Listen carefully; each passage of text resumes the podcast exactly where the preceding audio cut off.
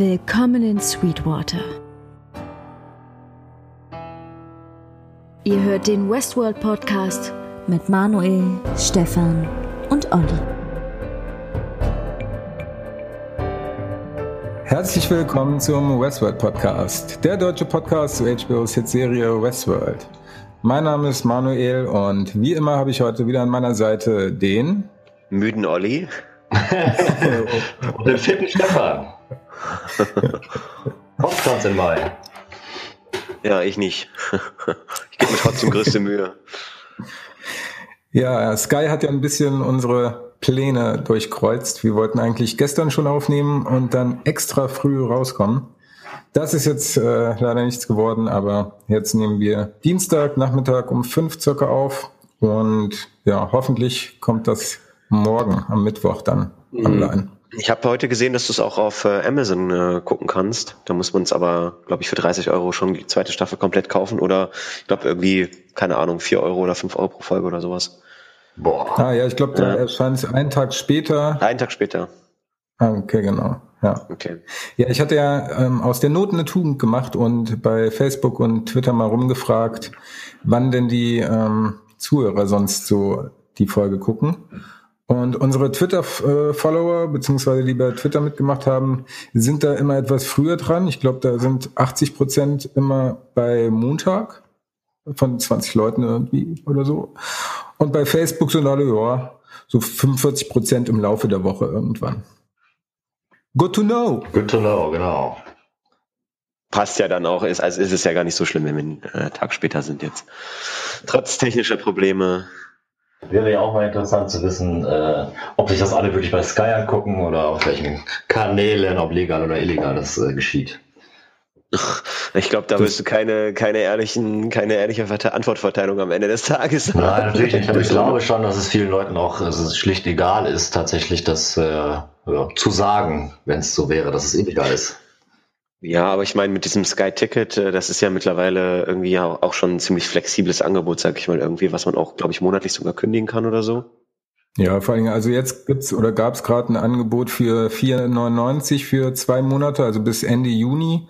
Das heißt, für komplette Westworld-Staffel muss man zweimal 4,99 berappen. Das ja, das ist ja, das ist ja echt günstig und ich finde, das äh, führt bestimmt dann auch so ein bisschen dazu, dass halt mehr Leute auch gucken und äh, ne, die Leute dann nicht warten, bis es auf äh, DVD rauskommt oder so. Es ist auch einfach clever von Sky, das nicht immer nur über die blöde Box zu machen, die du am Fernsehen anschließen musst, sondern das auch online wie alle anderen auch zur Verfügung zu stellen. Ähm, ich habe das ja selbst noch nicht benutzt. Kann man das gut nutzen? Ist das gut?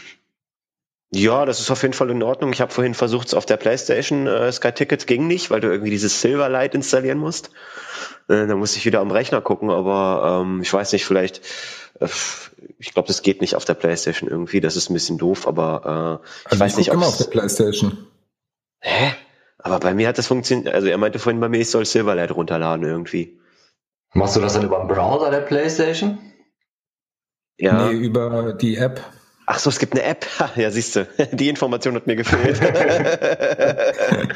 dann probier's mal über die App, das geht wahrscheinlich. Ja, okay. Mhm, werde ich dann nächsten Montag machen. Bevor wir direkt in die zweite Folge einsteigen, haben wir noch einen kleinen Nachtrag zur letzten Folge. Und zwar hat uns das erste Mal eine Zuhörerschrift erreicht. Und zwar hat der liebe Ignatov, ich hoffe, ich spreche den Namen richtig aus, uns geschrieben. Und zwar hatte ich ja gest, äh, letztes Mal davon ähm, geredet, dass die fröhliche Tom und Jerry Musik bei der einen Szene kam. Und war so überrascht, dass euch das gar nichts sagt. Folgender ja. Grund, das hatte gar nichts mit Tom und Jerry zu tun, sondern ähm, das ist ein, ein Stück The Entertainer von Scott Joplin. Unter anderem bekannt durch die Gangsterkomödie Der Clue mit Paul Newman und Robert Redford, wie er geschrieben hat. Ich musste dann nochmal recherchieren, weil ich mir sicher war, dass ich das irgendwo aus Tom und Jerry herkannte. Und es gibt wohl eine Folge, wo dieses Lied äh, mit drin verbaut ist. Das habe ich bei YouTube gefunden. Das hau ich nochmal in die Show Notes. Aber ansonsten ähm, hat das mit Tom und Jerry nicht so viel zu tun, weil die Titelmusik ist ja sonst äh, Vielen Dank für die Blumen von Udo Jürgens.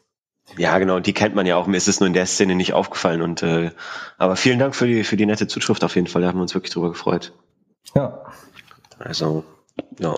Wollte ich einfach mal gesagt haben. nee, hat uns ja wirklich gefreut. Und wie gesagt, wenn ihr ansonsten in der Diskussion mit teilhaben wollt, dann ähm, schreibt uns einfach an westworld-podcast.web.de oder ähm, über die sonstigen Kanäle. Gibt's am Ende dann alles nochmal. Dann lasst uns doch in die zweite Folge einsteigen. Der Weg nach Glory. Erstmal kurzes Feedback. Wie fandet ihr die Folge so overall? Ja, hat mir echt wieder gut gefallen, muss ich sagen. Also einige, also man hat ja jetzt echt auch wieder viel erfahren in dieser Folge. Also ich habe echt schon wieder Notizen gemacht. Ich glaube vier DIN A, 5 Seiten oder so. ich mir echt Notizen gemacht. Gut, ich habe die jetzt auch nicht vollgeschrieben, also komplett jede Zeile vollgeschrieben, aber ähm, ich hab, musste so viel mitschreiben zwischendurch. Ich musste mich dann irgendwie immer mal wieder zwingen, auch wieder sozusagen eher mal auf den Bildschirm zu gucken, weil ich dann teilweise auch Sachen verpasst habe und dann nochmal zurückgespult habe. Also man erfährt super viel. Ich finde auch ähm, nochmal über, über, über ähm, Charaktere, wo man dachte, dass man schon relativ viel weiß eigentlich. Ähm, so Man in Black zum Beispiel, aber kommen wir auch gleich zu, beziehungsweise William. Also ähm, ja, hat mir sehr gut gefallen und sehr viel Info in der Folge auf jeden Fall, fand ich. Hm.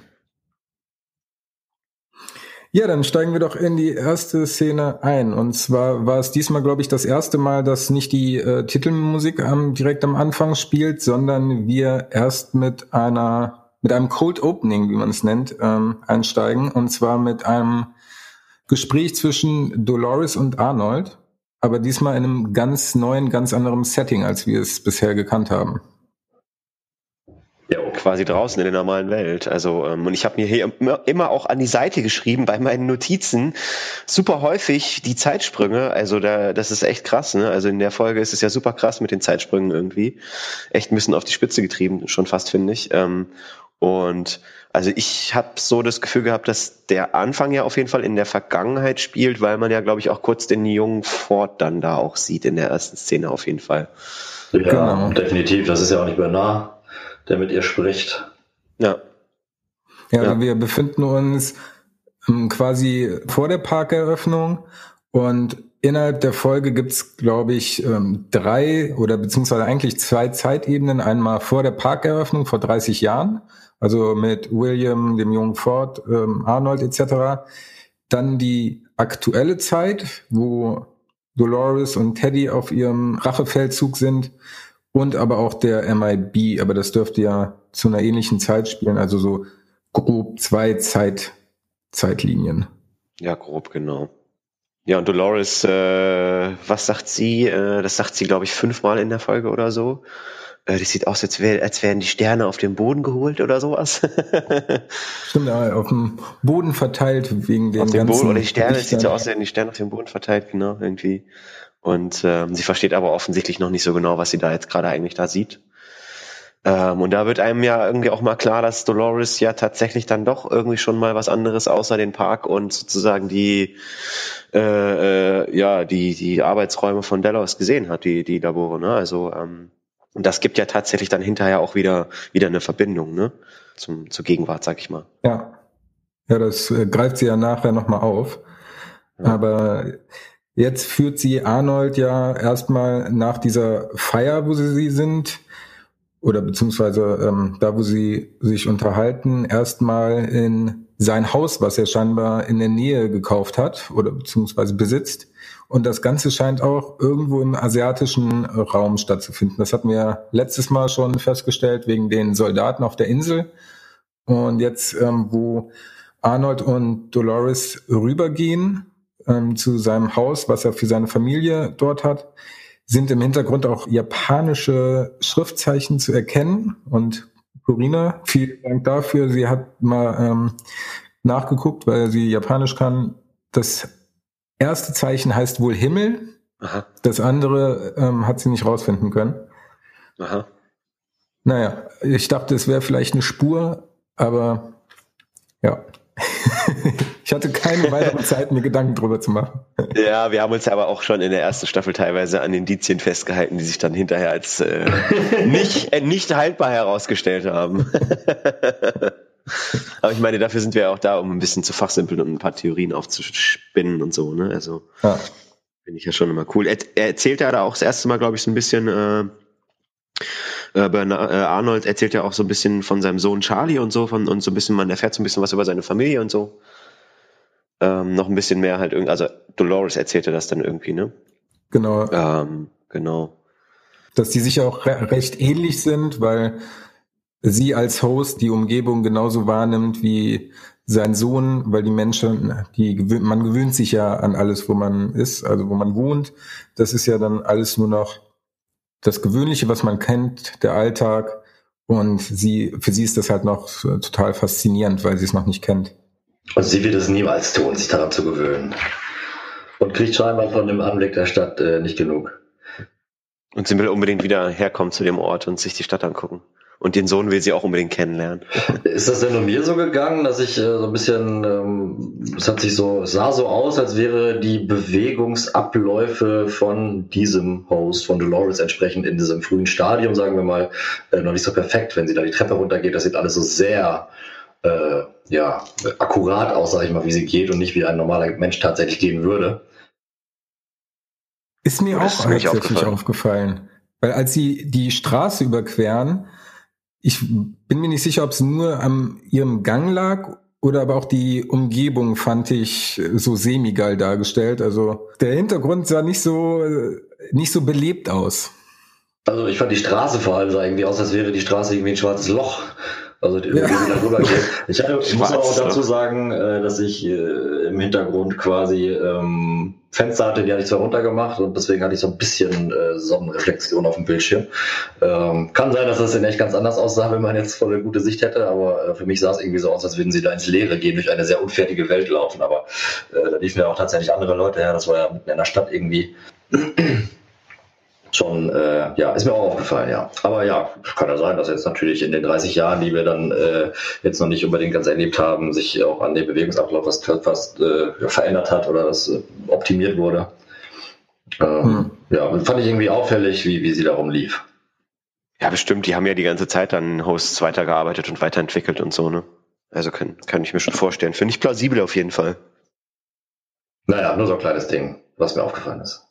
Ja, aber wie gesagt, ich fand auch der Hintergrund, ich weiß nicht, was, ob das Budget für den Hintergrund für den CGI nicht mehr gereicht hat oder einfach äh, knappes Timing und dann wurde es halt so abgegeben.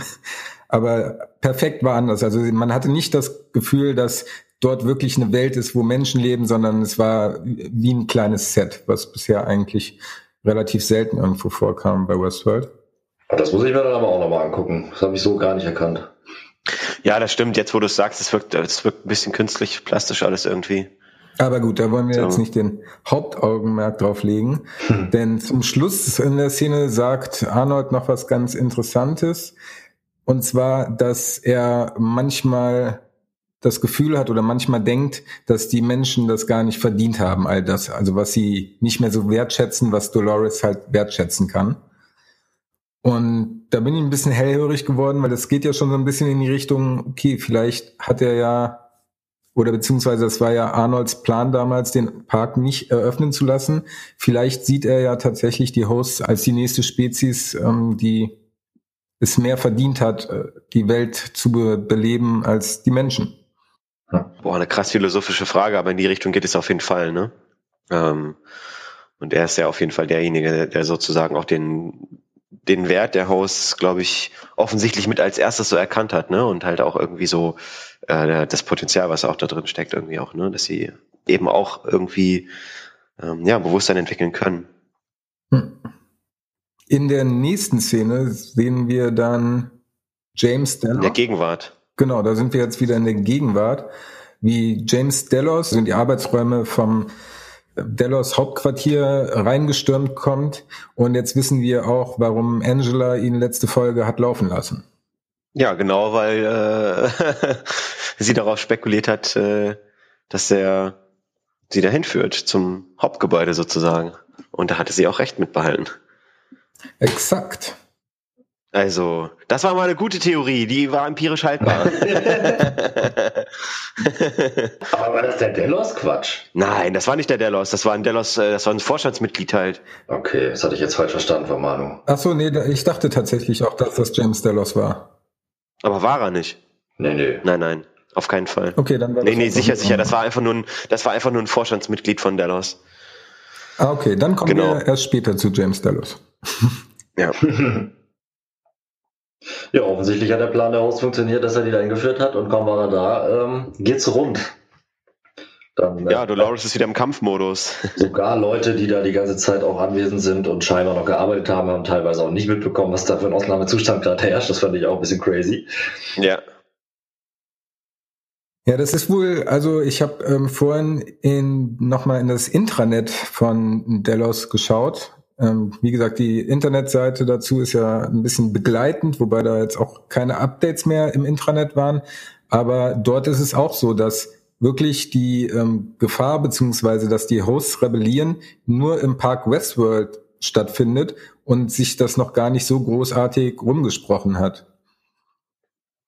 In der Szene fand ich auf jeden Fall die diversen Konversationen zwischen Dolores und den, den, den Menschen sehr cool, wo halt sie halt gesagt hat, so, ne, irgendwie wir wissen, äh, ich weiß, was, was ihr uns alles angetan habt und so, ne, und Teddy ist ja irgendwie auch immer noch so total perplex und versteht es eigentlich noch nicht so richtig, was da los ist bis dann halt äh, Dolores ihm die Wahrheit zeigt, äh, beziehungsweise zeigen lässt, ähm, wo er dann sozusagen auf dem Tablet vorgeführt bekommt, wie oft er eigentlich schon gestorben ist quasi und sich dann immer in unterschiedlichsten Posen äh, quasi als Leiche sieht und dann irgendwie offensichtlich äh, dann doch die Wahrheit irgendwie erkennt, aber verstehen tut das glaube ich nicht, oder?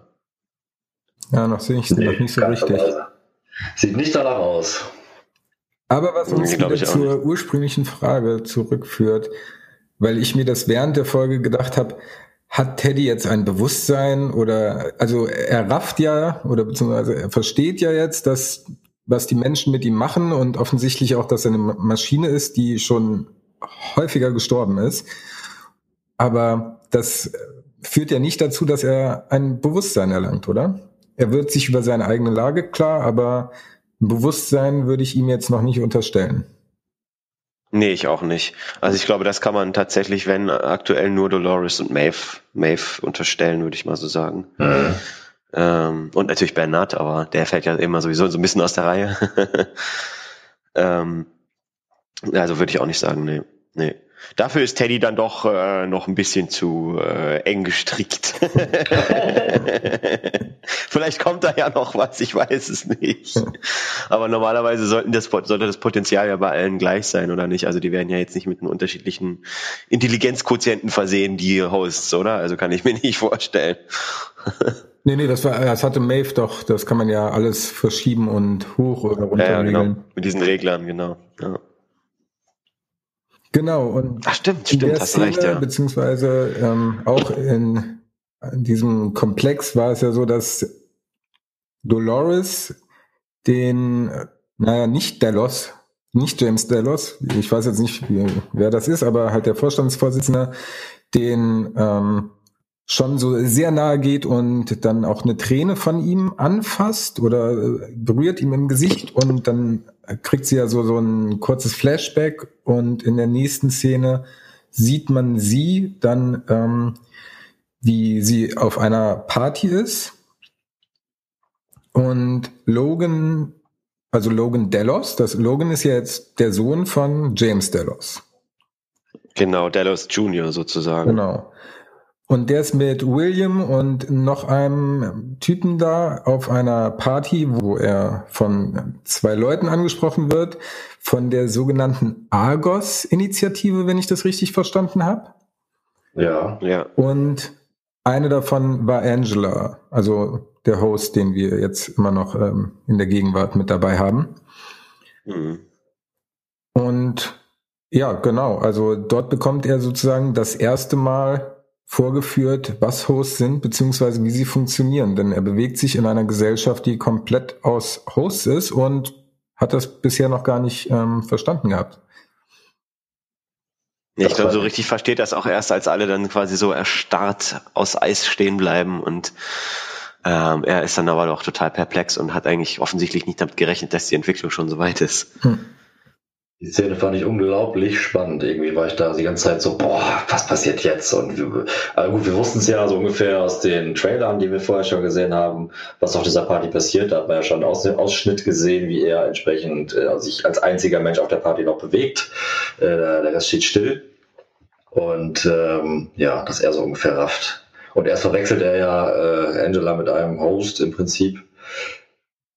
Oder ist sie da ein Host und der Einzige, der nicht gestoppt wird? Genau, das habe ich mich auch gefragt. Ist Angela vielleicht dort eine Person, weil sie hat ja als einzige ist sie nicht ähm, gefreezed, ge, ge, also ist sie nicht still stehen geblieben. Ihr Kollege auch nicht.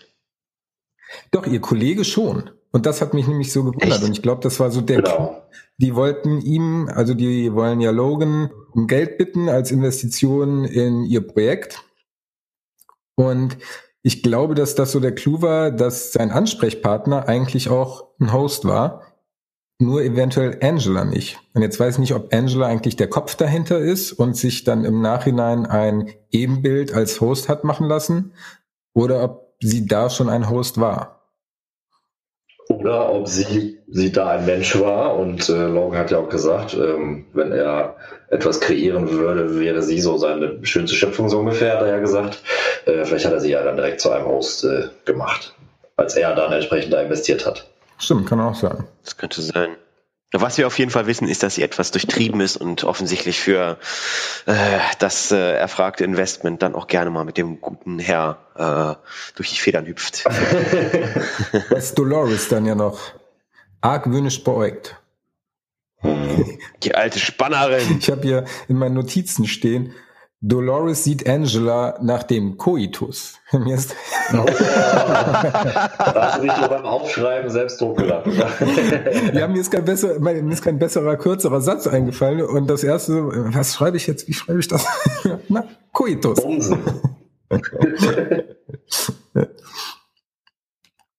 Ganz förmlich, Mann. Ja, fand ich, wie gesagt, einfach eine wunderbare Szene. ja, das glaube ich. Ja, endet ja dann, endet ja dann auch quasi mit Dolores, wie sie, sie da die, sie beäugt und sie sich dann gerade wieder ihre Unterwäsche anzieht, ja. ja. Von dort aus springen wir dann in die Szene mit Lawrence und dem Man in Black. Also erstmal nur Lawrence, wie er kopfüber über einem Ameisenhaufen hängt und von ähm, drei Dudes da ähm, gefoltert wird. Aber vorher ist doch auch noch die Szene, wo Teddy so ausrastet, oder die nicht? Hatten wir schon davor. Ach so, okay, Entschuldigung, dann kann ich meine Seite umklappen. wir wollen ja nichts vergessen hier. Aber eine Frage hätte ich trotzdem noch zu der Szene mit Logan und äh, Angela. Ja, schieß los. Der äh, Typ, der entsprechend sich als Argos-Initiative da irgendwie vorgestellt hat, ähm, kenne ich den aus einer anderen Serie oder hatte der schon eine relevante Rolle in Westworld? Also mir kam der total unbekannt vor, ehrlich gesagt. Bei mir nämlich extrem bekannt. Und also ich weiß zu 100%, dass er in einer Serie, Serie spielt. Ich bin mir jetzt nur nicht mehr sicher, ob wir den auch schon irgendwie aus der ersten Staffel, äh, in der ersten Staffel kennengelernt haben. Also mir hat er tatsächlich nichts gesagt. Okay. Ich kann aber mal ähm, nebenher nachschauen. Dann könnt ihr doch schon mal über die Szene mit Lawrence sprechen und ich komme gleich hinterher, ob man den Schauspieler ja. kennt. Ja, Lawrence und MIB. Äh, man hätte nicht gedacht, irgendwie, dass man Lawrence nochmal sieht, aber irgendwie scheint er ja dann doch noch eine, eine Funktion im, im Spiel zu haben, sozusagen, das ja offensichtlich zwischen, zwischen äh, William und Ford stattfindet. Ähm, und man jetzt auch eher so ein bisschen mehr schon so hinter die Kulissen dieses Konflikts gucken kann zwischen, zwischen, zwischen MIB beziehungsweise William und, und Ford irgendwie, ne? Also äh, man erfährt ja dann doch schon, schon nochmal ähm, ja, ein bisschen mehr darüber, was, was das eigentlich ausmacht, oder Stefan? In der Szene? Ja. Als er die drei, ähm, nennen wir mal Cowboys quasi da äh, umlegt. Ja. Und ihn da vom Ameisenhaufen befreit. ich, ich glaube auch, und Olli, du bist schon, schon ein bisschen weiter.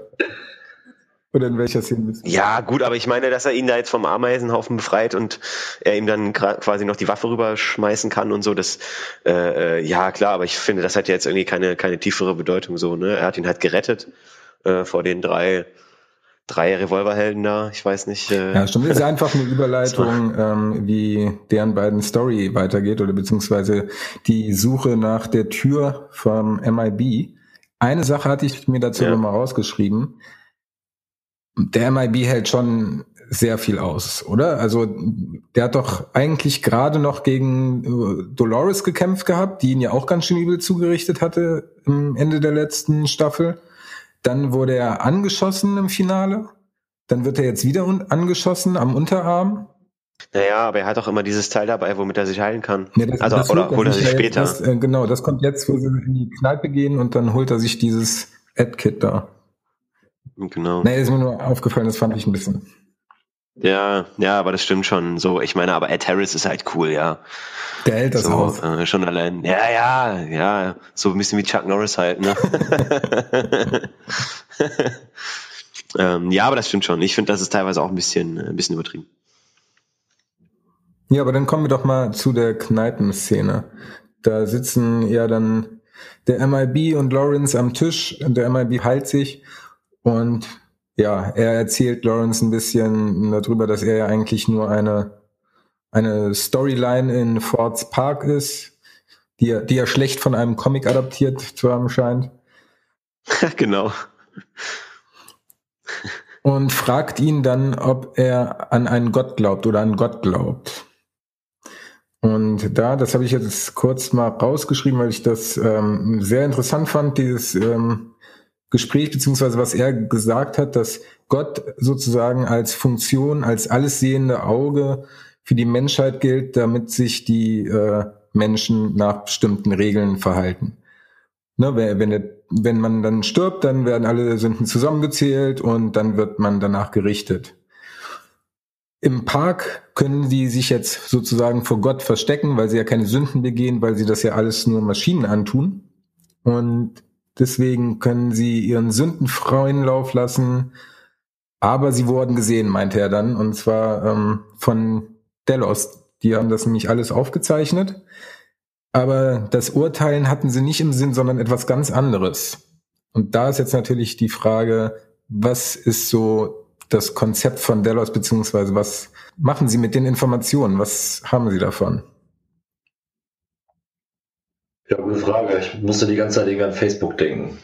Ein sehr, sehr modernes soziales Netzwerk, wo Nutzer gerne ihre Zeit investieren und gerne ihre, offensichtlich ihre äh, Daten freigeben, sagen wir mal, die dann ja scheinbar aber nur heimlich mitgeschnitten werden oder zumindest aufgezeichnet werden von Delos.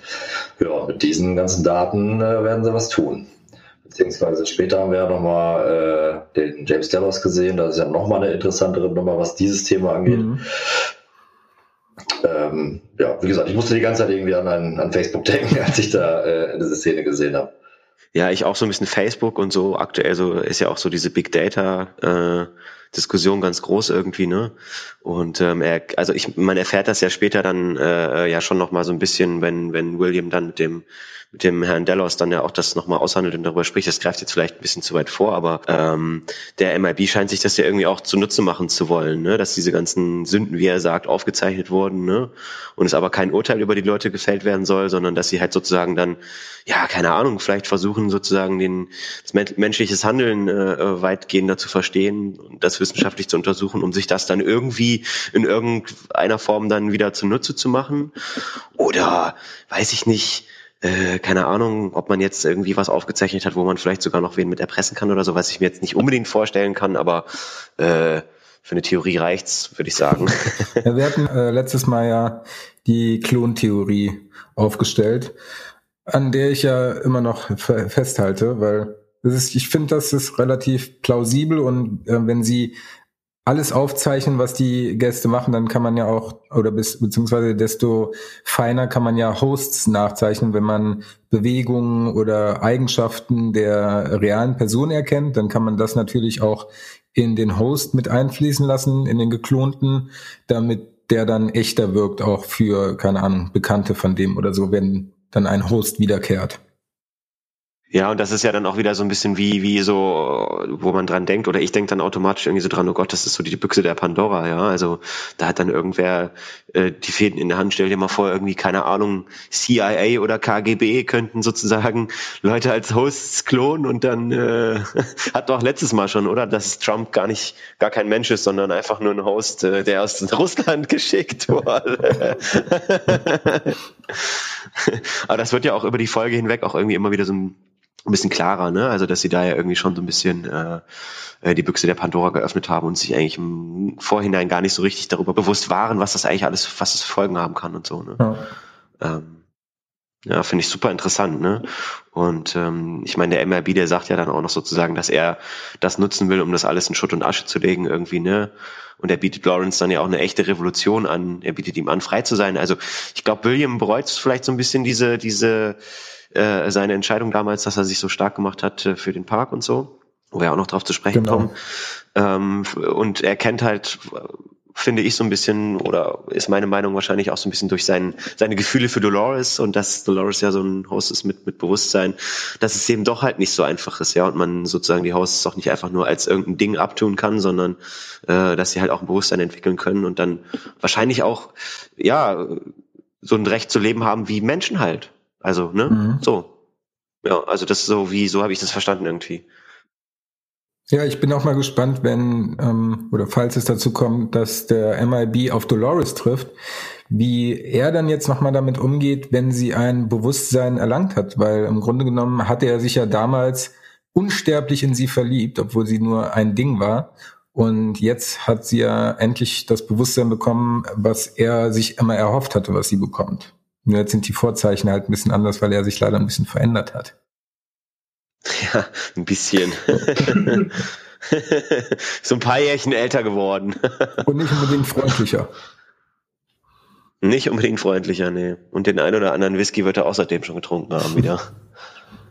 Das finde ich auch ein bisschen die Schwierigkeit tatsächlich bei Westworld, was ich als Kritik zur ersten Staffel schon häufiger gehört hatte. Man hat nicht so richtig eine Identifikationsfigur. Also man hat Dolores, die jetzt ja auch ähm, ganz schön in eine Richtung geht, die, die man in Staffel 1 vielleicht noch nicht gesehen hat. Der MIB ist jetzt auch kein riesiger Sympathieträger.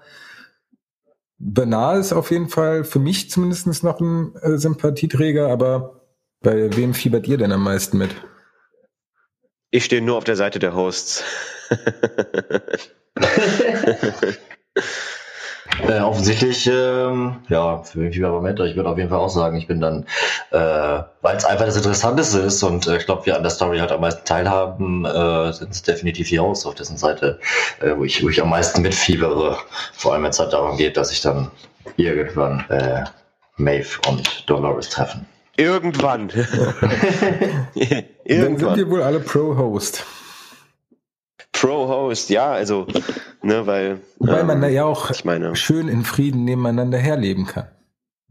Ja, gut, dass das nicht so einfach ist, wissen wir ja schon aus Terminator 1, 2, 3, 4, 5.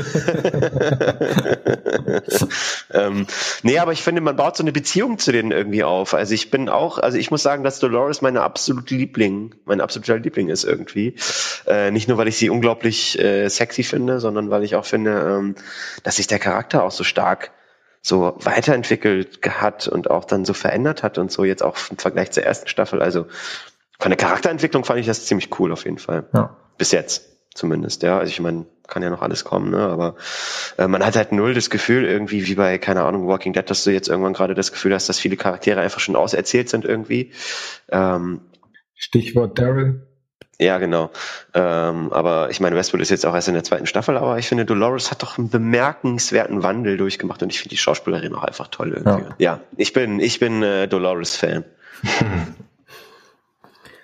Schön, dann ähm, haben wir in der nächsten Szene tatsächlich auch Dolores, aber die überspringen wir erstmal kurz und nehmen sie dann danach dazu und kommen dann direkt zu der Szene, die wir eben schon ein wenig angerissen haben, die noch vor Staffel 1 spielt, beziehungsweise noch vor Parkeröffnung, mhm. aber nach der äh, nach den Geschehnissen von Staffel 1, ähm, wo William ja Dolores schon kennengelernt gehabt hat und jetzt das Ganze seinem Schwiegervater, also James Delos, zeigt und die im Park sind und dann alles komplett stillsteht mit einmal. Und William versucht James Delos davon zu überzeugen, dass er da in den Park investieren soll. Genau, man äh, sieht da, wie er mit dem Hubschrauber einfliegt und plötzlich alles erstarrt. Ähm, und dann sieht man wieder diese typische Dolores-Szene, wie sie an ihrem Pferd steht und ihr mal wieder, huch, die Konservendose ist schon wieder runtergefallen. sie die Konservendose wieder runterfallen ist, genau. Und dann erstarrt es alles und äh, Herr Delos kommt äh, und diskutiert mit William darüber. Und er ist überhaupt nicht begeistert davon, dass sein Sohn irgendwie da rein investiert, weil er irgendwie meint, er hat irgendwie kein Interesse an der Zukunft irgendwie und äh, äh, ist irgendwie ein Realist äh, und so und würde halt alles, würde nicht sehen, warum das hier, was das hier alles für ihn, für, für, für einen ökonomischen Wert dann sozusagen am Ende des Tages hat. So. Ne, also er scheint nicht so der Visionär zu sein, auf jeden Fall. naja, er sagt ja selbst, ähm, äh, William sagt ja irgendwie dann, dann äh, ja, in 20 Jahren wird das die Welt sein, in der die Leute entsprechend leben. Äh, da meint er ja dann dazu nochmal, dass er wahrscheinlich dann äh, oder mit großer Sicherheit in 20 Jahren noch nicht mehr lebt und davon entsprechend nichts hat. Und äh, dann kommt William ja mit der tollen Idee um die Ecke, dass man natürlich die Erlebnisse der Leute, die da reinkommen, es sind zwar immer dieselben Hausmeiter, glaube ich, aber die Leute, die den Park besuchen, sind dann immer andere und daraus könnte man entsprechend äh, Profit schöpfen. Und da sieht man sie ja so ein bisschen äh, von der Kamera weggehen, sodass äh, sie scheinbar dieses Thema weiter besprechen und äh, den Delos, äh, da äh, der William den James Delos an der Angel quasi hat. Oder zumindest sehr interessiert hat. Ja, aber, aber ich finde, der, der, der äh, Delos Senior, also ich finde, der Typ ist ein Arsch, Entschuldigung, aber ja, ich meine, so, so, so ein Egoist, hey, also ich meine, wie kann man denn sagen, so in, in 20 Jahren, da lebe ich eh nicht mehr, ist mir doch egal, ob die Welt da noch existiert oder nicht, nach mir die Sinnflut, von den zehn Geboten noch nie was gehört. Naja, also in der Position brauchst du, glaube ich, so einen, äh, so einen Typ. Und äh, scheinbar ist das ja so ein Wichser, dass äh, seit, was weiß ich, was hat er gesagt, 20, 30 Jahren niemand mehr so gesprochen hat mit ihm, so despektierlich, ja. äh, genau. wie, wie William das getan hat. Ja, aber ich ja. meine, recht hat er ja. Er hat ja gesagt, die Hälfte des Geldes gibst du für Marktforschung aus. Dabei hast du hier einen Ort, wo sich die Menschen in Reinform darbieten.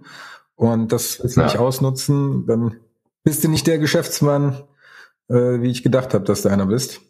Und ich glaube, somit kann er ihn dann letzten Endes doch für die Investition überzeugen.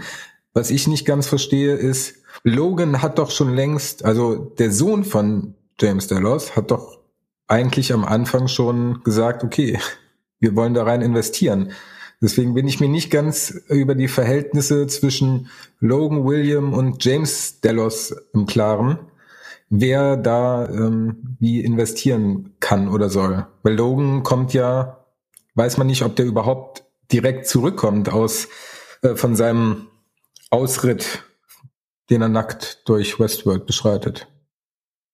Ist diese Szene, die wir sehen, wo James äh, quasi oder Delos, James Delos äh, in Sweetwater ist, ist das nachdem er schon nackt vom Pferd mit dem Pferd weggejagt wurde, oder? Ja, ja. ne?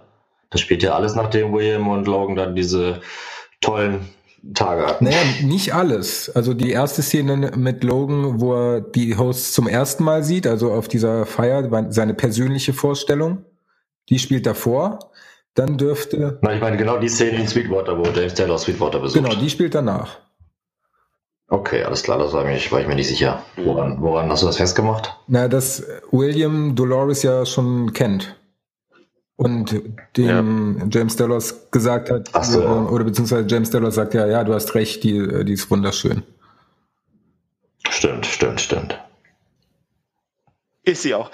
Ja, ähm, das Verhältnis, das Verhältnis zwischen den drei wird irgendwie auch nicht so richtig, äh, so richtig klar. Also ich meine Vater Sohn klar, aber offensichtlich ist ja so, dass äh, schon noch der Papa irgendwie die die äh, die Hosen anhat, ne, und dann quasi auch das Investment ab brechen oder zurückziehen könnte. Ne? Also das wird ja klar dadurch einfach, dass William halt dann so hart an ihm arbeiten muss, um ihn davon zu überzeugen irgendwie. Ne? Und das dann, glaube ich, schafft irgendwie mit dem Satz, dass er sagt, dass hier irgendwie die, der einzige Platz ist, an dem Menschen so, an dem die Menschen so sind, wie sie sind. Klar.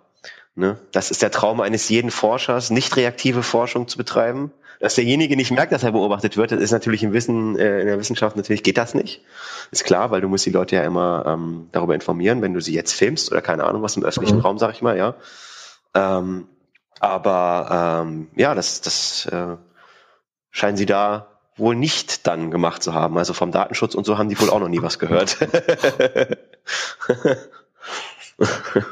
Ich finde das super interessant auf jeden Fall. Also auch diese Entstehungsgeschichte endlich mal so ein bisschen zu erfahren und so. Also ich finde das, äh, ich fand, das war eine spannende Folge, weil die hat so einen riesen Bogen geschlagen, finde ich so. Ja. Also das war echt krass. Also das, so, so ein Riesenbogen, das, das habe ich auch gar nicht, hätte ich nicht erwartet jetzt irgendwie mit dieser Folge. Ähm, war ich aber auch wieder positiv überrascht von, finde ich, weil sich dadurch auch viele Dinge einfach auch mal so ein bisschen aufgeklärt haben, die vorher so eigentlich noch so ein bisschen im Dunkeln gewesen sind irgendwie, finde ich. Ja, die erste Folge war ja extrem Action ähm, geladen und jetzt hat man halt so mehr Hintergrundinfos bekommen. Den, den, die, die Gleichheit oder beziehungsweise die Ausgeglichenheit finde ich da ganz gut gemacht. Ich wollte gerade sagen, das macht echt schon Spaß, dass man jetzt auch nicht unbedingt weiß oder sich darauf verlassen kann, dass nächste Folge wieder rumgeballert wird oder wie auch immer. Äh, das ist eine schöne Balance, da hast du recht.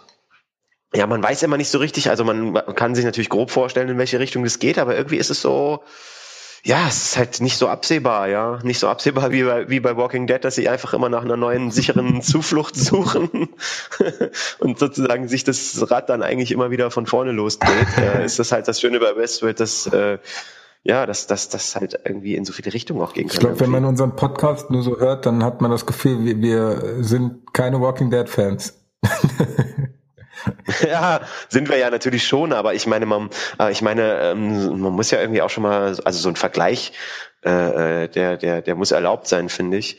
Natürlich ist es ein anderes Setting und so, aber ich finde, ein Vergleich muss da schon erlaubt sein, weil äh, ja, es sind halt ein, ein, ein es sind halt die großen Serien so, ja. Also Westworld ist gefühlt noch nicht so groß wie Walking Dead irgendwie. Ähm, aber ich glaube, das könnte noch echt groß werden, auch vor allem Westworld. Also ich habe ja das Gefühl, dass es noch nicht so bekannt ist auf jeden Fall. Hm.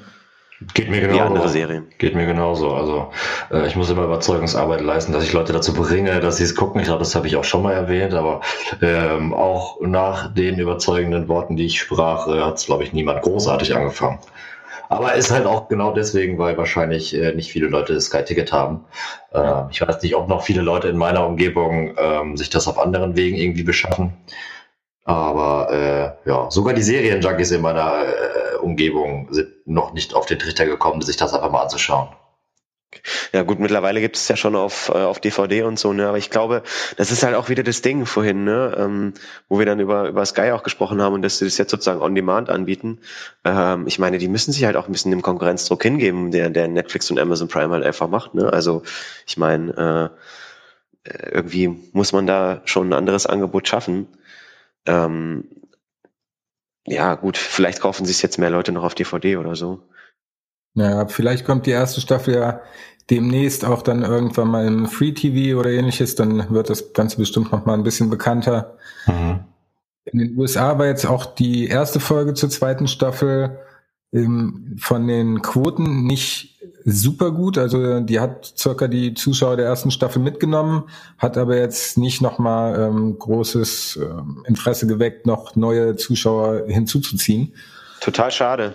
Ja, aber ich, ähm, ja, ich bin gespannt. Ich habe große Hoffnung da drin, aber ich glaube auch, dass die geplanten vier, fünf, sechs Staffeln ähm, zu einem Ende finden werden. Bin ich mir zumindest relativ sicher. Weil, also sie ist ja trotzdem gut, auch von den Quoten her, aber halt nicht so groß, wie sie vielleicht erwartet worden ist.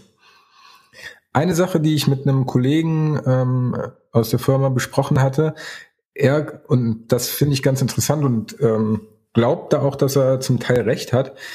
Westworld ist eine Serie, die man wenn man sie guckt und so wie wir dann nochmal bespricht und wirklich genau aufpasst und ein bisschen interpretiert und sich das genauer anguckt, dadurch gewinnt die Serie stark an Mehrwert. Wenn man die einfach nur so nebenher guckt, ich glaube, dann ist man relativ schnell verloren. Weil der äh, Kollege aus dem Marketing, der hatte ähm, die erste Folge von der zweiten Staffel gesehen und der wusste halt relativ viele Sachen aus der ersten Staffel nicht mehr und ähm, er meinte, ach so, weil wir haben darüber gesprochen, ich habe ihm das erklärt, durch unseren Podcast bin ich ja äh, sozusagen sein Westworld-Experte. Und da ist ihm einiges wieder klar geworden und dann meinte er, ach okay, dann macht das viel mehr Sinn, dann stimmt das auch, dann ist es echt gut gewesen. Ja, mir, mir, mir ging das aber auch ein bisschen ähnlich, weil die, ähm, die erste Staffel, das ist auch schon ein bisschen her, dass ich dir geguckt hatte. Es war auf jeden Fall ganz gut, dass du vor der ersten äh, Folge der zweiten Staffel dann irgendwie die letzte Folge der ersten Staffel nochmal geguckt mhm. hast. Ähm, mir ging es ähnlich, dass ich teilweise Sachen ähm, ja schon so ein bisschen nicht mehr wusste und so, aber das war auch bei anderen Serien so, keine Ahnung, bei Breaking Bad, da lagen dann auch teilweise mal irgendwie ein bisschen zwischen ein, zwei Staffeln, bis ich da weitergeguckt habe, dass man da mal ein paar Sachen vergisst, aber ähm, ich finde, äh, ich finde, das ist schon richtig, was er sagt, weil ähm, die Serie, die ist halt teilweise echt auch durch diese Zeitsprünge und der Teufel liegt da manchmal so ein bisschen im Detail und das ist jetzt überhaupt nicht negativ, sondern eher im positiven Sinne gemeint, weil ähm, man da so viele spannende Sachen rausfindet, wenn man da auch drüber spricht und so und ähm, die halt aber auch so auf die Realität, also auf unser Leben so zu übertragen sind und die dann irgendwie auch so total äh, realitätsnahe Fragen aufwerfen. Ich meine, künstliche Intelligenz und so, da haben wir auch schon genug drüber gesprochen. Ja. Ne? Tun wir ja jetzt auch die ganze Zeit. Also ähm, das finde ich so das Spannende, Spannende daran, ähm, was es für mich dann sogar fast noch so ein bisschen spannender macht als Game of Thrones, weil Game of Thrones ist halt so ne, ja auch HBO, aber komplett halt nur in Anführungszeichen Fantasy und so. Ähm, deswegen muss ich sagen, finde ich das dann wiederum bei ähm, bei Westworld spannender, ähm, weil man da halt viel ernsthafter auch einfach drüber sprechen und diskutieren kann und nicht nur darüber, warum Haus A jetzt äh, sich mit Haus B verheiratet oder so jetzt mal ganz krass gesagt. ja, er ist halt unglaublich facettenreich, aber ich kann mir auch gut vorstellen, dass Leute das tatsächlich einfach auch relativ oberflächlich gucken können und dann trotzdem sagen, oh, coole Serie. Ja, das ist aber auch häufig das Problem. Ich habe das ja auch öfter mal. Ähm, also ich muss gestehen, wenn ich, wenn wir das jetzt hier so nicht machen würden in der Form mit unserem, mit unserem Podcast und so, dann würde ich die Serie wahrscheinlich auch so gucken, ähm, weil es ja doch dann ab und an mal vorkommt, dass man sich einfach irgendwie, sage ich mal in Anführungszeichen, jetzt ein bisschen berieseln lassen will und jetzt nicht unbedingt äh, ne, mit allen Sinnen tausendprozentig die ganze Zeit dabei sein äh, will, um halt die ganzen Zusammenhänge zu verstehen. Also ne, ich kann das schon nachvollziehen, wenn Leute das so gucken irgendwie. Ja, dann ist man ähm, noch nebenher am Handy oder am Pad oder so. Ja, naja, aber dafür, dafür gibt's ja unseren super Podcast, äh, dass wir die Leute aufklären. Ganz genau. Punkt. Dann lass uns doch mal zurückkommen zur Besprechung der Folge und in die Gegenwart zu Dolores, Teddy und Angela gehen. Die sind ja jetzt noch dabei, wie sie einen der Techniker, ähm, wie nennt man das denn? Ja, die quälen ihn, die halten ihren, äh, seinen Kopf in, in diese Flüssigkeit, wo die Hosts getränkt werden. Das sah aus wie so gestockte Milch, richtig ekelhaft. Entschuldigung, dass ich da mal dazwischen reden muss. Und ähm, dann bekommen sie irgendwelche Informationen aus ihm heraus. Ich überlege gerade, ähm, ich ich weiß was, er sagt den, ähm, die ähm, Dolores zeigt ihm eine Karte und er zeigt dann sozusagen, wo das ähm, Team angelandet ist, die 500 bis 600 Mann, das Rescue-Team, genau. genau. in Emergency Cases. Und der zeigt dann quasi auf den, ähm, auf diesen einen Strandabschnitt da unten, ne, wo die auch tatsächlich gelandet sind. Aber welcher Typ war das jetzt mit dem, mit der gestockten Milch im Gesicht? War das einer der Techniker? Ich dachte, vielleicht wäre das dieser komische Besucher, der die dorthin geleitet hat quasi, oder der, das Vorstandsmitglied, aber den hatten sie vorher, glaube ich, schon auf dem Boden liegen und Angela hatte da ein Messer aus dem gezogen oder so. Ja, ich glaube, das war der Techniker. Ja. Okay. Ja, ich glaube, das war so ein Büromitarbeiter, äh, so ein Labormitarbeiter da irgendwie einfach, ne?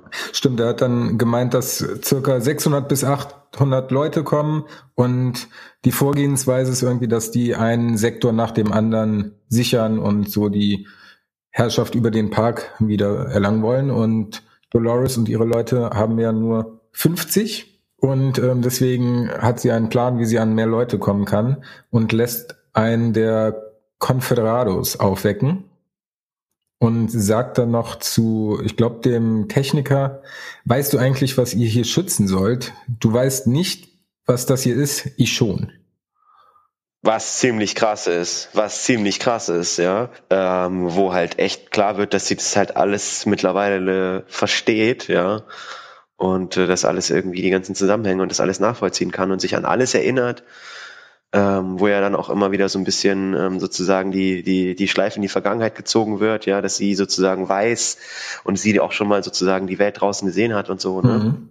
Ähm, also das ist eine ziemlich krasse Szene, wo irgendwie nochmal noch mal deutlicher wird, dass äh, Dolores jetzt irgendwie nicht mehr die alte Dolores ist, sondern äh, ja, den Satz This meant nothing to me, den werden wir von ihr wahrscheinlich nicht mehr hören.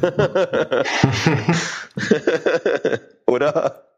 Ich gehe auch nicht davon aus. Also mir ist gerade mal so ein bisschen die Parallele zu Jurassic Park irgendwie aufgefallen, als sie eben gesagt hat, dass die, dass sie die, wieder sozusagen die, die Herrschaft über den Park zurückgewinnen wollen. Bam, bam, bam, weil sozusagen ja, die Exponate ausgebrochen sind. Ja, ich glaube, das habe ich äh, irgendwann in der ersten Staffel des Podcasts schon erwähnt. Dass, ähm, es gibt ja einen Film Westworld, der auf einem Buch basiert, was geschrieben ist von Michael Crichton, der auch die Buchvorlage zu dem Film Jurassic Park geschrieben hat. Also im Grunde genommen ist Westworld Jurassic Park nur statt Dinos gibt's halt Hosts. Ja. So grob gesagt. Im Original hieß diese Folge übrigens Reunion. Reunion. Oh, stimmt. Normalerweise habe ich das ja im Intro immer drin. Naja, nächstes Mal dann wieder. Und ich habe jetzt die ganze Zeit recherchiert. Ähm, der Typ von dieser Argos-Initiative oder Argon, was war das jetzt? Argos. Argos. Ähm, der heißt Zahn, also der wird wie der deutsche Zahn geschrieben, keine Ahnung, wie man das im Englischen dann tatsächlich ausspricht. Ähm, Zahn. McClanen oder Clanen. Und äh, der hat äh, nämlich einen, glaube ich, Killer gespielt äh, in Fargo. Ja, Fargo habe ich nicht gesehen. Ach, das ah, hatte ich nicht okay. losgelassen jetzt, Stefan. Ne? Das musstest du. Nee, nee, nee, ich habe hab bestimmt jetzt 15 Minuten nebenbei gesucht. Deswegen warst du so still. Ja, wahrscheinlich war das der Grund. So, und äh, jetzt kann ich wieder denken. Ich wusste nämlich nicht genau, wo ich ihn herkenne, aber glaube ich, glaube, das liegt äh, Staffel 2 von Fargo. Ich hatte auch angefangen zu gucken, aber dann habe ich so die Gesichter durchgescrollt und habe mich dran erinnert, wie sich Olli in der ersten Staffel bei ja. IMDb hat spoilern lassen und dann dachte ich, ach, lieber doch nicht. Ja. Lass das. aber wenn wir jetzt sozusagen beim äh, den Titel gerade jetzt erst sozusagen genannt haben, ist es ja eigentlich eine tolle Überleitung zur nächsten Szene, oder? Und tatsächlich sind wir exakt bei dieser Szene. Ja, wo, genau, ich sehe das ähm, nämlich auch gerade. Genau, Dolores mit dem Confederado im Schlepptau und natürlich mit Teddy und Angela dann durch Westworld irgendwo reiten und dort auf Maeve treffen. Geil. Ja, so Mexican Standoff mäßig. Ziemlich cool, ey. Ähm, und ja, also das, die, sie, sie sind sich irgendwie nicht so grün, ne? Also die können sich nicht so gut ab. Nee, also, scheinbar, da war ich auch sehr überrascht, dass das äh, sofort klar ist, dass die Fronten eher gegeneinander gerichtet sind ja, sind das jetzt schon Machtkämpfe sozusagen, die, die da ausgetragen werden oder so zwischen den beiden, weil sie sozusagen schon das größere Ganze sehen können oder so oder sich vorstellen können? Ich weiß es nicht. Also ich muss sagen, ich persönlich war ein bisschen irritiert, weil so das Oberziel ist doch das gleiche von denen oder nicht? Also nee, ich glaube? Dolores hat sich mehr dem Rachefeldzug gegen die Menschheit verschworen und dass die Hosts sozusagen an die Macht kommen und Maeve hat sich eher der Suche nach ihrer Tochter verschrieben, wobei sie einfach sagt, okay, ich bin ein Host und ähm, dann nehme ich das jetzt so hin. Für mich ist meine Tochter trotzdem real, weil sie in mir einprogrammiert ist und deswegen gehe ich sie jetzt suchen und mit der Rebellion möchte sie, glaube ich, jetzt einfach gar nichts zu tun haben. Deswegen sagt sie auch, wenn du für die Freiheit rebellierst, dann musst du mir meine Freiheit lassen, ähm, nicht mit dir mitzukommen, sondern meine Tochter zu suchen. Oder das sagt sie, glaube ich, nicht so mhm. explizit, aber halt mich vorbeilassen. Und das macht Dolores dann ja auch schlussendlich. Ja, das wurde, ja, genau, das wurde so ein bisschen in der Szene klar. Ich hätte das aber ehrlich gesagt nicht so erwartet, ähm, ne, weil Dolores ja dann auch noch so ein kleines Plädoyer für Freiheit hält und sie sagt, dass man, dass sie dafür kämpfen müssen und so, ne. Mhm. Ähm, und sie nach Glory, nach, nach Glory nennen sie es, glaube ich, immer, ne? Mhm. nach Glory äh, wollen und so. Und dafür müssten sie halt kämpfen. Ähm, ich habe mir jetzt irgendwie noch was mit, Na ich habe mir irgendwie einfach hier nur einen Begriff aufgeschrieben, Nachhilfe und so ein Smiley daneben. Irgendwas fand ich lustig. Ich weiß es gerade aber nicht mehr. Nachhilfe, ja. Nachhilfe? Keine Ahnung, was war der da? Hm. Triggert mich nicht. Doch, ich glaube, irgendwas wird gesagt, den Menschen muss man Nachhilfe in irgendwas geben.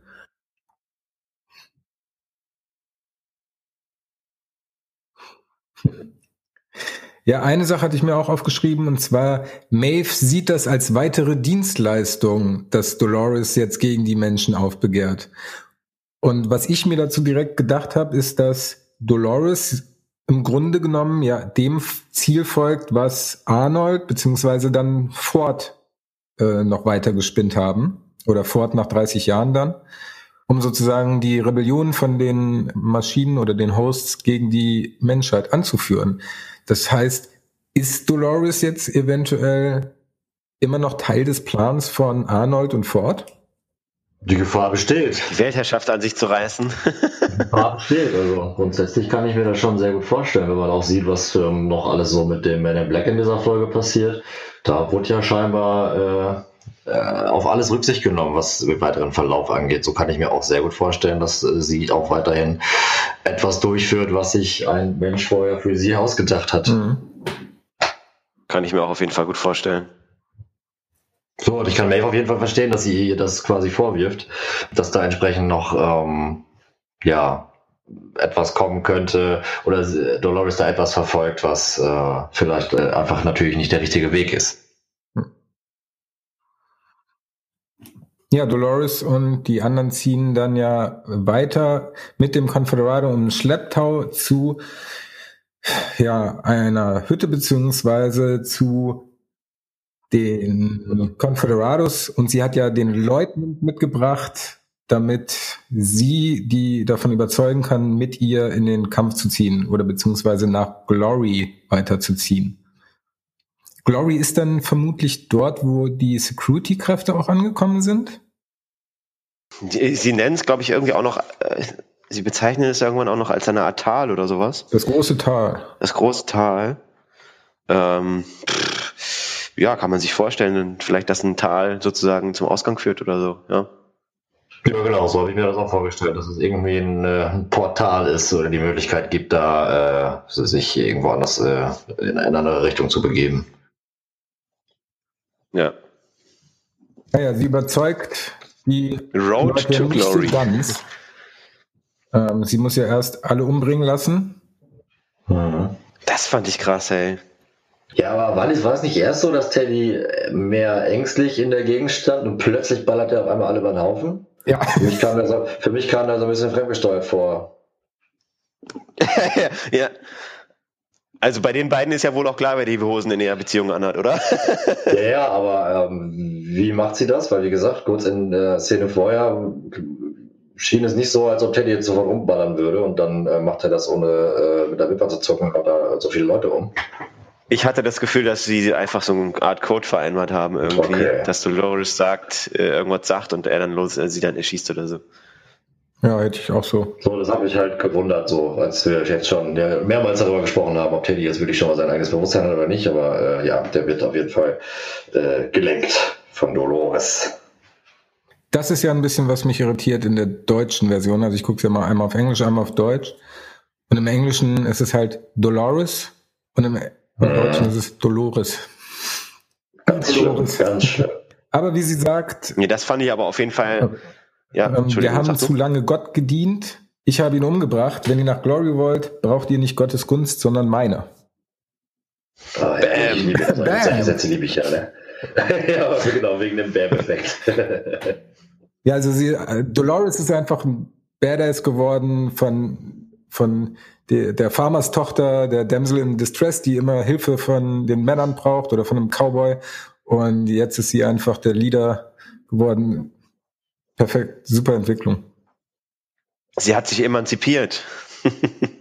Das, was bei uns 100 Jahre gedauert hat, geht bei in Westworld innerhalb von Stunden.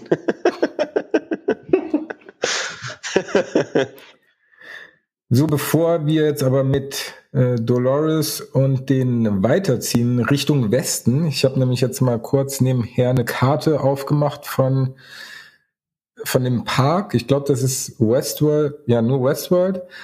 Und alle sagen ja, dass sie ähm, Richtung Westen wollen. Ähm, ich ähm, verlinke das nochmal in den Show Notes. Auf der Karte ist im Westen auf jeden Fall der See, also Sea beziehungsweise der Ozean, also vermutlich da, wo die ähm, in der ersten Folge angekommen sind, wo Bernard an den Strand gespült worden ist, und auch Ford's New Narrative aus der ersten Staffel. Und Escalante. Mhm.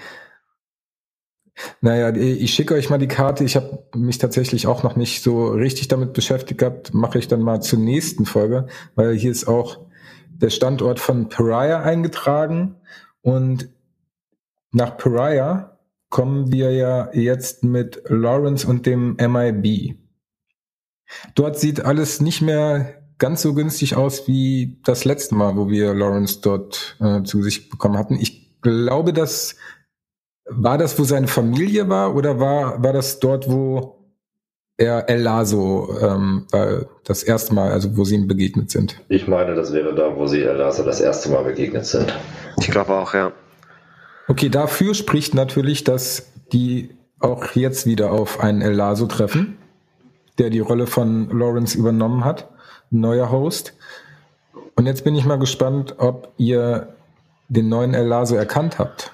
Natürlich. Ja? Giancarlo Esposito.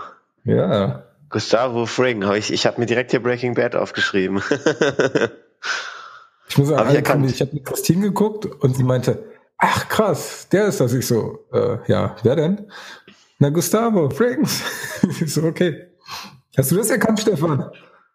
Äh, für mich sah er tatsächlich sehr anders aus, liegt aber wahrscheinlich auch wieder an diesen komischen Reflexionen, die ich als nächstes Mal definitiv komplett unterlassen werde. Äh, das ist nicht zielführend, aber äh, mir kam er sehr bekannt vor. Aber auch nachdem ihr es jetzt nochmal gesagt habt, äh, finde ich nicht unbedingt, dass er extrem so nach ihm aussieht. Komischerweise. Er hat irgendwie ein viel breiteres Gesicht und wobei der hat aber auch einfach so eine stoische Miene die ganze Zeit drauf bei Breaking Bad, dass man wahrscheinlich diese ganzen ähm, Emotionen und Gesichtszüge, die er jetzt in Westworld gezeigt hat, ihm so, also die kann ich ihm so gar nicht zuordnen sofort. Aber mhm. ja, klar ist er das. Ja, man, die Lichtverhältnisse sind ja auch relativ schlecht, also man erkennt ihn ja jetzt auch nicht, nicht so gut, ne? Genau, also der MIB will offensichtlich auch nach Westen und er schwärmt dann dem El Lazo vor, von wegen, dort gibt's Schätze, die übersteigen deine kühnsten Träume. Und als Schatz vermute ich mal, dass er ihm dann halt dort die Wahrheit äh, zeigen möchte, dass er halt auch nur ein Gefangener in Westworld ist. Ja, und erstmal sitzen sie ja sozusagen in der Falle, ne? Die beiden. Genau, die werden von El Lazo in eine, eine, Falle gelockt, beziehungsweise wandern sie da rum, überall sind Leichen und die möchten dem nicht begegnen, wer das getan hat. Und dann ist er da natürlich. Ja. Könnt ihr euch noch an die Metapher erinnern, die El Lazo dann erzählt? Mit dem Elefanten? Genau. Ja, dass in, ein Elefant quasi einmal an einen, äh, wenn er klein ist, wenn er klein ist, sozusagen an einen äh, Pfahl angebunden wird, der nicht so stabil ist und äh, er aber dann noch nicht, wenn er so klein ist, die Kraft hat, den äh, sich da loszureißen und wenn man das aber ihm quasi von Anfang an beibringt, dann äh, kann man ihn quasi immer an einen kleinen Stock binden, der im Boden steckt und er würde sich dann davon nicht losreißen, sozusagen. Ja, genau, aber dann verstehe ich nicht, warum er dann im Folgenden, also er erzählt das und danach sagt er, ja, aber ich habe genug Schätze gefunden, ich bleib jetzt hier. Ja, das habe ich auch nicht so richtig verstanden. Ich dachte eigentlich, dass so, ja okay, ich bin der Elefant, deswegen ja. weiß ich das jetzt und dann reiß ich mich los, aber dann, ja, nee, aber ich bleib hier. Das habe ich auch nicht so richtig verstanden, vor allem weil der MIB ihm dann ja auch irgendwie einen echten Sieg anbietet, irgendwie ein richtiges Ende.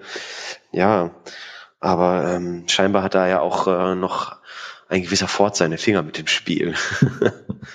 überall, wie überall gefühlt eigentlich.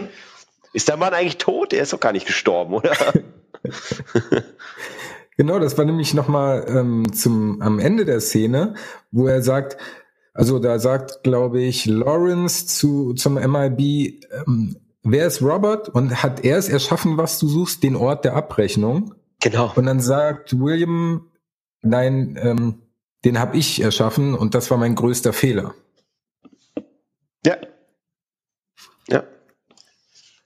Was ja auch so wieder, was ja auch wieder so ein bisschen die These stützt, dass er halt das ein bisschen bereut, alles, was er gemacht hat, so, ja. Und genau. äh, dass es am liebsten alles rückgängig machen würde, beziehungsweise die, die, die armen Hosts dann doch dann irgendwie befreit oder wie auch immer, ne? Also ähm, das geht ja schon in die Richtung auf jeden Fall. Genau, und das ist, leitet nämlich direkt über zu der Szene mit William und Dolores in der Vergangenheit, wo William Dolores zu einem Ort führt. Vorher aber sind wir noch auch in der Vergangenheit auf der Feier, wo Dolores einfach nur am Klavier sitzt und sich mit Williams Tochter unterhält, nämlich Emily. Das ist, also ich meine, als Unterhaltung kann man das ja jetzt nicht bezeichnen. Ne? Sie fragt ihn dann, sie fragt sie dann irgendwie, äh, wie sie heißt, und dann kommt aber schon die Mutter, die sie da wegholt, weil sie offensichtlich äh, ja diesem Host äh, nicht so traut irgendwie. Hm. Ja. Ähm, und äh, genau. Ähm, der Mr. Delos kommt doch dann auch noch da um die Ecke irgendwie und ist offensichtlich schon gesundheitlich angeschlagen. Also ich habe mir das irgendwie so krank Fragezeichen aufgeschrieben. Mhm. Das war auch so so gespielt krank. Also ich bin wirklich sehr krank. Ich glaube, ich habe auch nicht mehr, nicht mehr lange. Es war schon sehr offensichtlich in your face, dass er krank sein soll, oder? Oder habt das nur ich Ja. empfunden?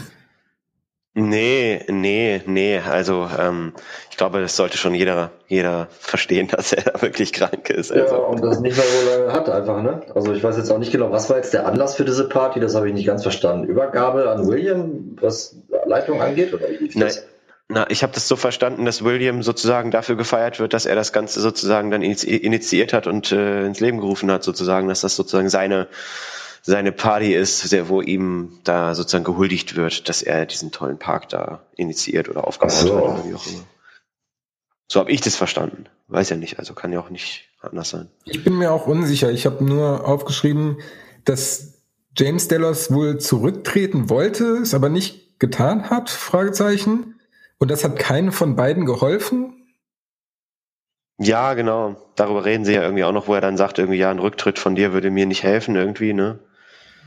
Ähm, Wahrscheinlich, Ja. weil dann der Sohn, also Logan, übernehmen würde. Weil der hängt ja draußen rum und ähm, Dolores besucht ihn dann ja draußen. Und der hat sich da einen Schuss gesetzt, glaube ich. Oder irgendwie sowas. Irgendeine neuartige Droge, keine Ahnung, mit.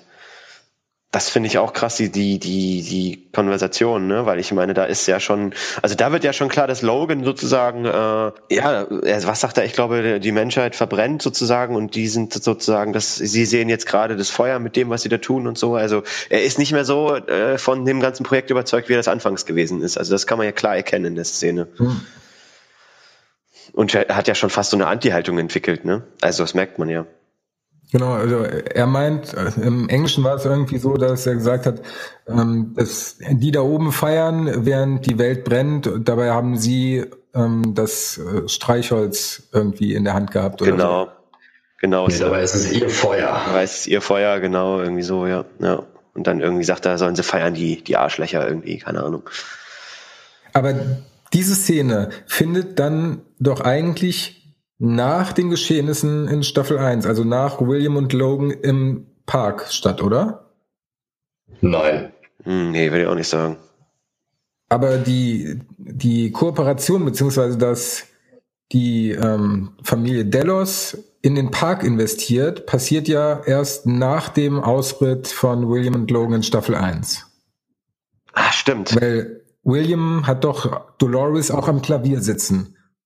Ja, stimmt, stimmt, stimmt. Nee, so einfach ist das, glaube ich, nicht. Also, meines Erachtens ist das, ähm, bevor die beiden im Park waren. Dafür würde sprechen, dass Logan den Namen von Dolores nämlich nicht kannte. Das hatte ich mir nämlich aufgeschrieben, wo ich mich gefragt habe, okay, wenn das danach spielt, dann sollte er den Namen doch eigentlich wissen. Hat, der hat er noch einmal gesehen, als er halt, äh, wobei hat er die überhaupt gesehen auf der Party, wo sich äh, dann plötzlich keine be- mehr bewegt hat? Nee, ich glaube, da war sie nicht dabei. Ja, ja, doch, sie hat ja beim Bumsen zugeguckt. Ach ja, richtig. Hast recht. Beim was? Beim Koitus. Stefan. Koitus. Koitus, wir sagen hier nur Koitus, ja, damit das klar ist. Ein äh, guter Podcast sind wir. Entschuldigung. ähm, äh, ja, da bin ich mir halt auch nicht sicher, ob er da überhaupt dann gesehen hat, dass sie da war oder sie die beobachtet hat. Ähm, zumindest beim Aufstehen aus dem Bett. Mhm. Ähm, und äh, wir wissen ja überhaupt gar nicht, ob Logan überhaupt zurückgekommen ist jetzt von der Tour. Ne? Nee. Hm. Also ja, für mich ist das vorher, weil ähm, auch noch nicht so ganz äh, ja, klar ist. Ähm, ich bin mir aber auch eigentlich fast sicher, dass äh, sie schon investiert haben, bevor oder noch bevor sie dann tatsächlich so einen Westworld Trip gemacht haben.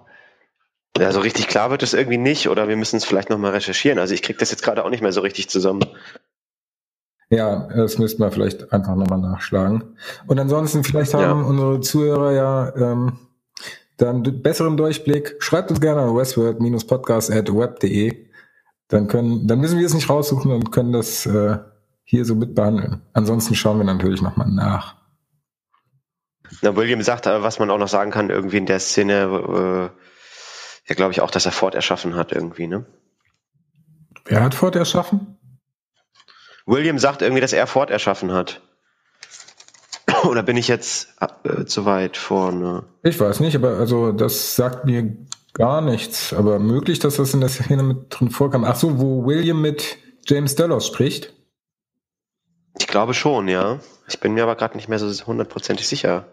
Habe ich mir nichts aufgeschrieben, ist aber trotzdem gut möglich, weil im Grunde genommen haben sie durch die Investitionen ja erst Fords weitere Forschung beziehungsweise ähm, dass der ja. Park eröffnet werden kann, vorangetrieben. Ach genau, die ja. haben ja gesagt, dass er pleite ist. Ja. Ja, und so, somit hat er das wahrscheinlich gesagt, ja. Ja. Mhm. Habe ich mir auf jeden Fall aufgeschrieben. Ja, und dann kommen wir ähm, zu dem Augenblick, wo William und Dolores sich unterhalten, beziehungsweise nein, eigentlich unterhält sich William nur mit Dolores, die nackt auf dem Stuhl sitzt und ähm, deutlich ein Host ohne Bewusstsein ist. Und ja, er hält da so einen kleinen Monolog, dass er es nicht glauben kann, dass er sich in ein Ding verliebt hat, bis ihm dann bewusst geworden ist, dass sie damit eigentlich gar nichts zu tun hat. Ein Host ist ja nur sozusagen das Spiegelbild, beziehungsweise weil er alle Bedürfnisse des Gasts befriedigen soll, nur ein Spiegelbild von ihm. Und das ist, was wahrscheinlich jeder haben möchte, seiner Meinung nach.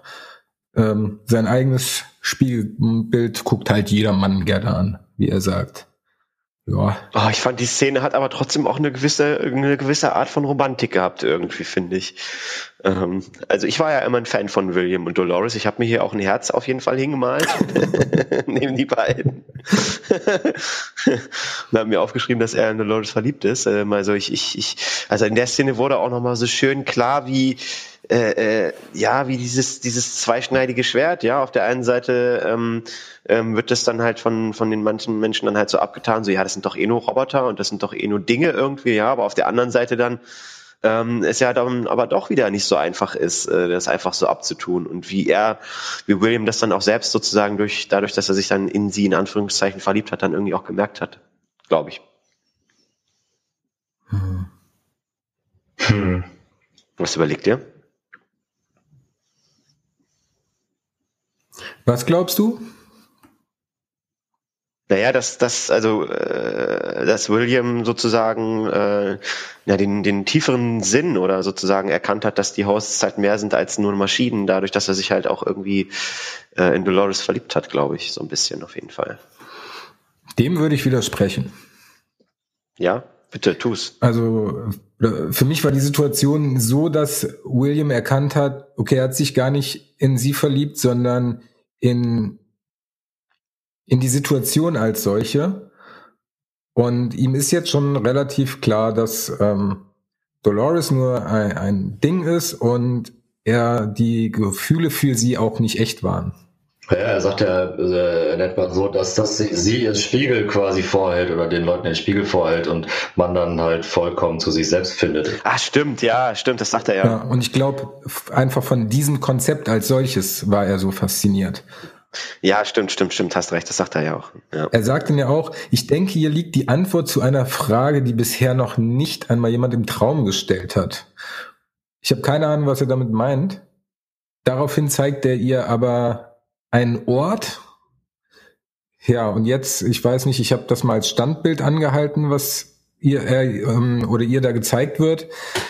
Ich konnte aber nicht so viel erkennen. Einfach nur Bagger, die dann irgendwie was aushebeln da und offensichtlich gerade ein neues Gebiet schaffen da, ne? Ja, das ist ja auch schon ein bisschen mehr als ein Bagger. Das sind ja diese riesigen äh, äh, Gestein-Zerschmettermaschinen mit riesigen Transportbändern und so einem Krimskrams. Das war ja das, was vor. Ich fand's halt geil, weil er dann, Entschuldigung, äh, äh, muss, muss ich gerade meinen Geistesblitz, weil er dann ja auch irgendwie den gleichen Satz zu ihr sagt, den sie die ganze Zeit sagt, als sie die Aussicht halt auch sieht irgendwie, genau. ne? Äh, hast du, hast du so, so etwas Erhabenes schon mal gesehen? Irgendwie auf Deutsch sagt sie das irgendwie so. Sagt er das dann in der Szene, das fand mhm. ich so mhm. lustig, weil das dann auch wieder sozusagen die Querverbindung ist irgendwie so. Ja, also haben wir letztes Mal ja schon drüber gesprochen, was das tatsächlich, wie dieser komische riesige See, wo die ganzen Haus drin liegen, entstanden ist. Und äh, eine Theorie besagt ja, dass das dann gegebenenfalls ähm, mit diesen riesigen Maschinen, die Ford entsprechend eingesetzt hat, passiert sein könnte. Ähm, ja, und jetzt zeigt er ihr zwei von den Dingern, die sich da scheinbar durchs Tal fressen. Ähm, aber eine Ahnung, was das sein könnte, habe ich ehrlich gesagt nicht. Hat man die ähm, in der letzten Folge schon gesehen gehabt?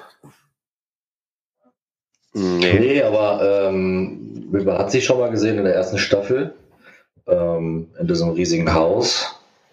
wo Ford seine führende Angestellte da einlädt und ich glaube, die haben doch an einem Ort gesessen, wo sie in der Kindheit schon mal gesessen hat und man hat auch den Blick gehabt auf im Hintergrund auf diese Umbaumaßnahmen. Ja, ja, stimmt, stimmt. Und da war diese Geräte entsprechend auch schon mal zu sehen und letztes Mal hatten wir ja gesagt, dass die gegebenenfalls dafür, ähm, dass die dort, wo die waren, entsprechend diesen riesigen See kreiert haben wo herausgekommen ist, dass in der letzten Staffel, äh, in der letzten Folge, äh, dass keiner wusste, dass es diesen See überhaupt gibt. Hm. Ja. Aber wenn es den See äh, oder wenn den See noch bisher keiner entdeckt hat, dann ist es ja unwahrscheinlich, dass der vor 30 Jahren schon ausgehoben worden ist. Richtig. Aber richtig. Dieselben Geräte sind, genau. Und darauf können wir uns einigen. Und es scheint ja auch kein Ort zu sein oder beziehungsweise nicht nur ein Ort zu sein. Denn wenn wir jetzt in die letzte Szene gehen, wo Dolores und Teddy in der Gegenwart, also im Aufstand äh, sich wiederfinden, da meint Dolores, alle streben in dieselbe Richtung, aber Dolores weiß, was dort zu finden ist, weil es ihr schon mal gezeigt worden ist. Und äh, ich gehe davon aus, dass es sich um die Szene davor handelt. Oder es ist natürlich nur ein Trick von den Westworld macht dass man diese Verbindung direkt herstellt. Aber sie ja. auf jeden Fall. Darf ich kurz? Na klar. Sie, sie ähm, konkretisiert das ja schon so ein bisschen. Sie sagt ja schon so ein bisschen, ein, ein alter Freund hat es ihr gezeigt, ne? Sagt sie ja. Ja. Ähm, und ich, also da liegt die Verbindung ja eigentlich schon auf der Hand, ne? Oder sie spielen halt damit, weil es so klar ist irgendwie. Genau, und es ist doch genau was das. anders gemeint irgendwie, ne?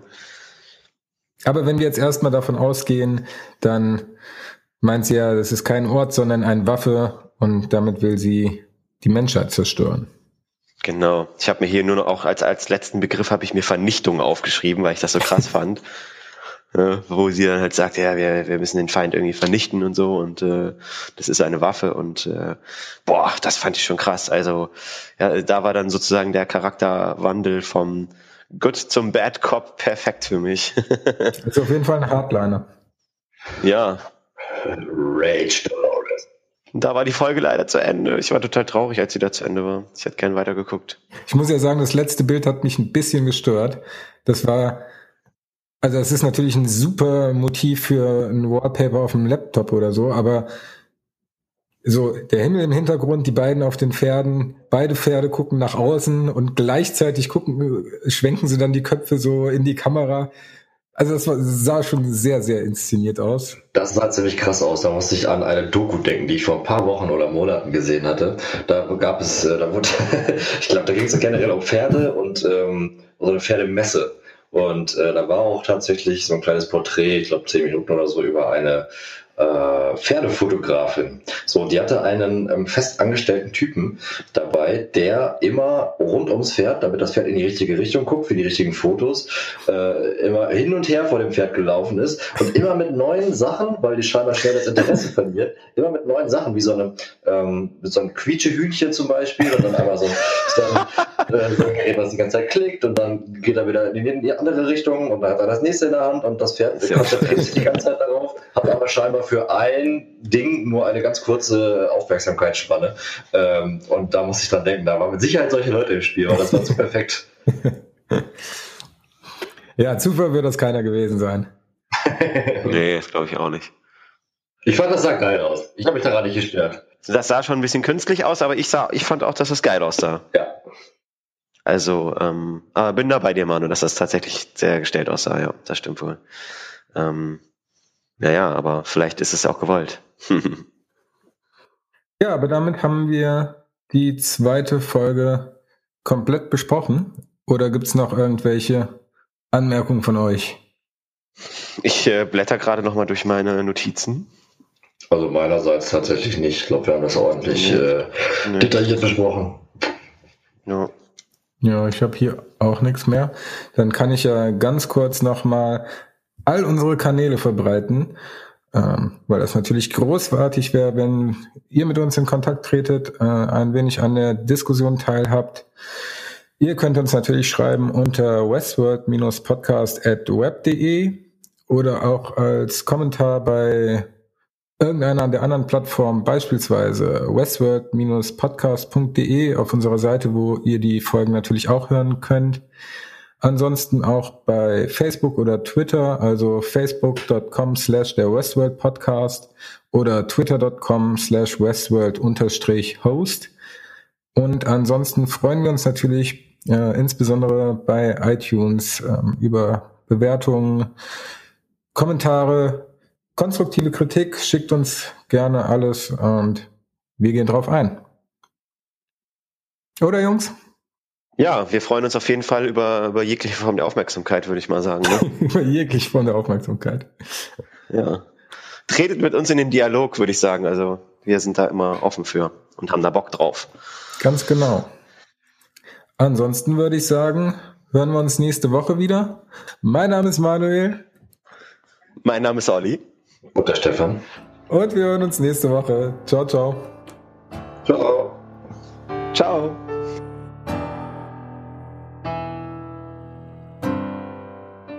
Glaubt Sorry, Stefan, ich hatte dich schon äh, Natürlich ist. Und jetzt Olli. Jetzt hast du Olli das Setting. Ich bin Manuel. Jetzt müsst ihr auch euren Namen sagen. Nein, ich bin Dolores. Olli.